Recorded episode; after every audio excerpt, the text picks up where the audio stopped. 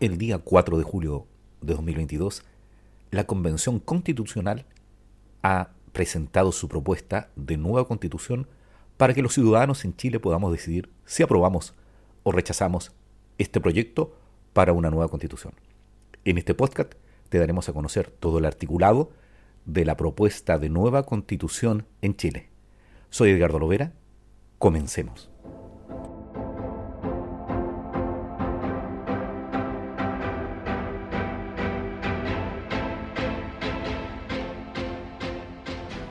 Defensoría del Pueblo.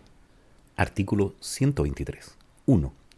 Un órgano autónomo, con personalidad jurídica y patrimonio propio, denominado Defensoría del Pueblo, tendrá como función la promoción y protección de los derechos humanos asegurados en esta Constitución.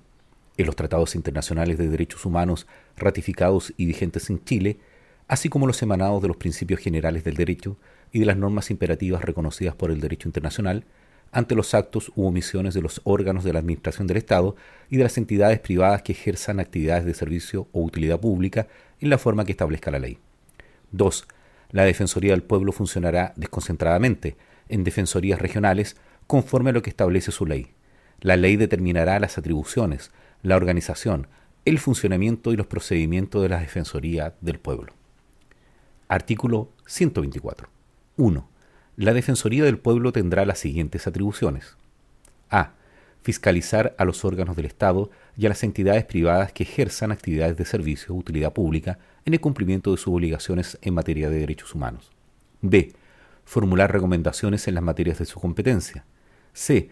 Realizar acciones de seguimiento y monitoreo de las recomendaciones formuladas por los organismos internacionales en materia de derechos humanos y de las sentencias dictadas contra el Estado de Chile por tribunales internacionales de derechos humanos. D. Tramitar y hacer seguimiento de los reclamos sobre vulneración de derechos humanos y derivar en su caso. E. Deducir acciones y recursos que esta Constitución y las leyes establecen cuando se identifiquen patrones de violaciones de derechos humanos. F.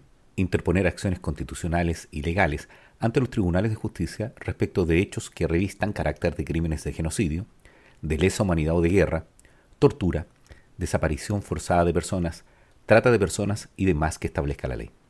G. Custodiar y preservar los antecedentes reunidos por comisiones de verdad, justicia, reparación y garantías de no repetición. H. Recomendar la presentación de proyectos de ley en materia de su competencia. Y promover la formación y educación en derechos humanos, J. La demás que le encomienden la Constitución y la ley. 2. Todo órgano deberá colaborar con los requerimientos de la Defensoría del Pueblo, pudiendo acceder a la información necesaria y constituirse en dependencia de los órganos objeto de fiscalización en conformidad con la ley. 3. Durante los estados de excepción constitucional, la Defensoría del Pueblo ejercerá plenamente sus atribuciones. Artículo 125. 1. La dirección de la Defensoría del Pueblo estará a cargo de una defensora o un defensor del pueblo, quien será designado por la mayoría de quienes integren el Congreso de Diputadas y Diputados y la Cámara de las Regiones, en sesión conjunta, a partir de una terna elaborada por las organizaciones sociales y de derechos humanos en la forma que determine la ley. 2. Las personas propuestas por las organizaciones deberán cumplir los requisitos de comprobada idoneidad y trayectoria en la defensa de los derechos humanos. 3 quien dirija la Defensoría del Pueblo durará seis años en el ejercicio del cargo sin reelección.